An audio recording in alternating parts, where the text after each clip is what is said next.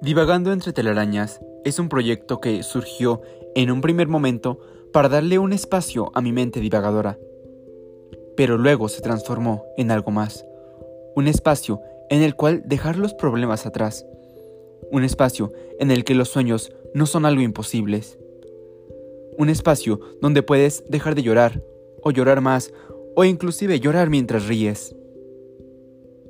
Un espacio donde las cosas duelen un poco menos.